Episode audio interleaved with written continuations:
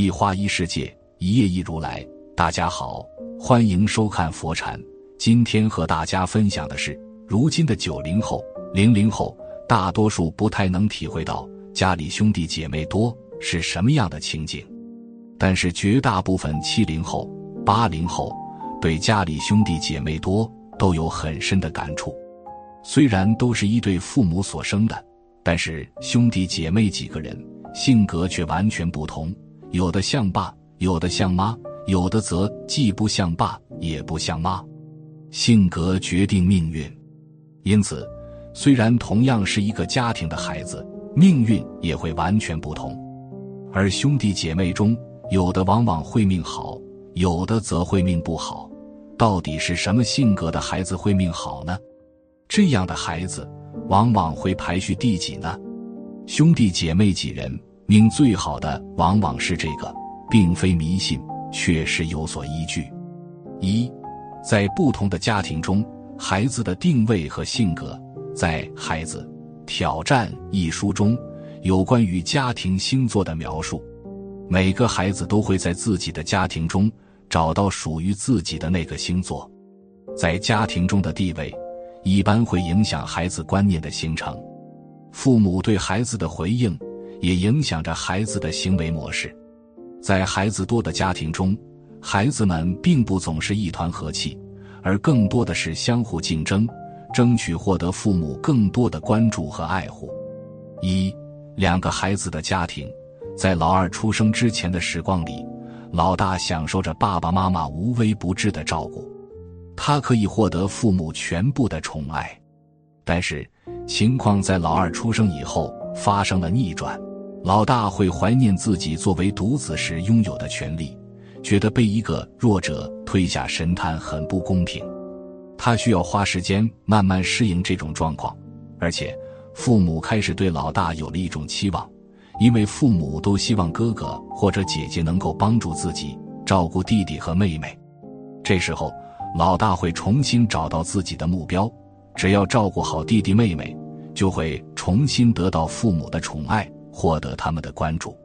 老大的定位就是照顾者角色，而老二从一出生开始就没有经历过被父母独宠的时光，在他前面永远都有着一个比他更有能力的哥哥或者姐姐，因为前面这个人总是比自己说话说得清楚，有力气。能自己照顾自己，甚至还会读书写字，自己的无能让自己有一种挫败感，但是因为自己年纪小，反而会获得父母无条件的爱。这种感觉就是，就算我不如我哥哥或姐姐，但我的爸爸妈妈依然爱我。老二的定位就是被照顾者角色，这样在两个孩子的家庭里，老大的性格。往往更会照顾人，有责任感，有同理心，做事更条理；而老二的性格往往容易依赖人，也更加感性，情感丰富，天真烂漫，单纯没有心机。二三个孩子和三个以上孩子的家庭，老大疼，老小爱，中间那个用脚踹。这句俗语生动地描述了三个以上孩子家庭的情况。当家里只有两个孩子的时候，老大一般很会照顾人，老二理所应当的享受着全家人的照顾。如果家里突然来了第三个孩子，一切的情况就完全不同了。对于老二来说，他的境况要比老大在自己出生时候要难过的多。当一切的宠爱从自己转移到最小的那个孩子身上时，老二突然发现。自己既没有老大的照顾人的能力，也得不到像自己小时候那样的父母的宠爱了。他会试着通过自己的努力来找到自己的家庭位置。老大通过照顾人角色得到了父母的关注，老小卖个萌就能把父母逗开心。而自己的出路在哪里呢？作为经常被忽视的存在，他们可能会模仿老大。努力成为一个照顾人的角色，也可能会学习老小，通过卖萌来重新博得父母的欢心，或者通过一些不良行为让父母批评自己。毕竟，被父母批评也是一种关注，但是，往往这些行为都很难奏效。于是，老二的性格往往很好强，爱竞争，也爱闹别扭。他们的内心往往会认为，自己的人生要靠自己来开拓，我要自己做主。他们往往有明确的人生目标，更加现实，不爱幻想，相信行动比空想更有用。虽然他们经常被忽视，但也不会背负着父母的高期望，这样能让他们没有压力的前行，做出个样子来给父母看看，是他们的座右铭。家里有超过三个孩子的家庭，所有中间的孩子都面临着老二一样的情况，所以心路历程和老二的情况是一样的。那么，这些孩子长大后的命运如何？哪个孩子的命运会更好呢？二，孩子长大成人后，各自的性格造就的命运。一，什么都不舍得扔的母亲，养育了勤劳节俭的孩子。经历过上世纪六七十年代的人，应该都感受了什么是穷困。家里缺衣少食，一块破旧的布都要留下来，便于修补衣服。一些穿过的鞋，不到万不得已。是不能扔掉的，经过修补之后还能穿几天。家里的旧物都得收集起来，等收废品的人来了还能换几角钱。很多的东西一年都用不上一次，但是不能扔掉了，也许来年用得着。不知不觉，很多母亲养成了抠门的习惯。随着时代的推移，我们的生活条件好了。但是母亲们的习惯并没有扔掉，母亲在城里也会翻垃圾桶，捡到塑料瓶就捡起来，靠卖废品能够赚几个钱，哪怕家里不缺那几个钱。作家刘听这样描述自己的母亲：去山里劳作两个月，赚了一百块钱，接着买了一块小手表，这一戴就是二十年。后来手表不戴了。但是存放在柜子里，用轻柔的布包裹起来。还有，儿子小时候得到的奖状、一张照片、第一次剃下的头发等，都被收藏起来。当作家再一次翻到母亲留下的东西，感动得泪流满面。毫无悬念，母亲的抠门习惯让子女感受到了什么是生活的不容易，为什么要从牙缝里省钱。任何时代，孩子要有出息。不仅仅是狠狠赚钱，还得使劲省钱，从而让财富越来越多。而省钱是从生活的点滴开始的，这就是母亲的日常习惯，在潜移默化。二，再穷都要体面的母亲，养育了自信乐观的孩子。北宋文学家司马光在《苏主薄夫人墓志铭》中写了一个故事：眉州眉山的苏洵。家庭不宽裕，还喜欢结交朋友，到处游山玩水，家庭陷入了穷困状态。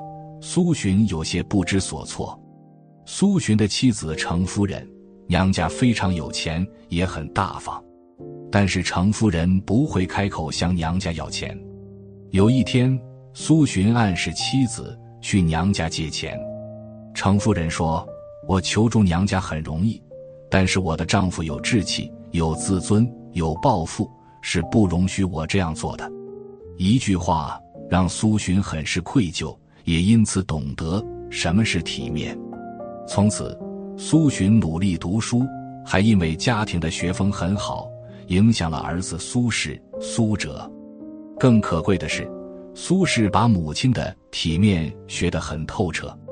他被贬到黄州的时候，自己开荒种地。还研究了猪肉的各种做法，不轻易开口求人施舍。哲学家约翰·洛克说过：“礼貌是儿童与青年所应该特别小心的养成习惯的第一件大事。礼貌是什么？是不失体面的和人打招呼，不卑不亢。而保持体面的关键就是坚持自立，一切都往好处想。好的母亲。”苦不传人，从来不会抱怨，而是从自己的家庭内部去想办法解决苦难。正所谓，鸡蛋从里面打开是新生，从外面打开是食物，从自己的小家庭里寻找幸福的因子，对外人展示出优雅从容的生活姿态，这是符合服自己求的逻辑的。三，习惯给别人点赞的母亲，养育了善结人缘的孩子。母亲总是被形容成慈母，慈祥的样子，不仅仅是对自己的孩子。还会体现在别人家的孩子身上，毕竟天下的母爱是相通的。邻居张女士年近七十了，自从有了智能手机，就把一切智能的东西都玩得很顺。儿子常常说：“微信里就是点赞之交，不要在意。”张女士却说：“人家为了发朋友圈，一次又一次拍照片，还挑选照片特别认真。”人家辛辛苦苦拍出来的东西，我也要真心实意去点个赞。有一次，儿子参加某个活动，需要更多人关注，张女士一转发消息，马上就让儿子变成了热门人物。相遇在网络也是缘分，这是张女士的逻辑，也让儿子认同了。母亲不知道什么是缘分，如何汇聚人脉资源，但是母亲知道。对别人好一点，一准没错，这就是真正的以心换心，符合《道德经》里的一句话：“善行无辙迹，善言无瑕谪。”俗话说：“勿以善小而不为。”日常的善意，不仅帮助了到别人，还让自己的人脉圈变得很大，从而能够在社会上得到更多的帮助。当然，习惯不好的母亲是会教坏孩子的。正如著名推销员乔吉拉德说的：“好习惯是开启成功的钥匙，坏的习惯则是一扇向失败敞开的门。”对公公婆婆恶语相加的母亲，养不出孝顺的孩子；对任何人都骂骂咧咧的母亲，养不出待人友善的孩子；随意挥霍金钱的母亲，养不出富有的孩子；总是挑剔。贬低丈夫的母亲，养不出婚姻和睦的孩子；抱怨社会的母亲，养不出孝对生活的孩子。母亲播种一个行动，孩子拥有一种习惯；母亲播种一种语言，孩子拥有一种思维。母爱是一种力量，引领孩子奔赴温暖的春天就对了。今天的分享就是这些，非常感谢您的收看，喜欢佛禅频道。别忘记点点订阅和转发哦，在这里你永远不会孤单。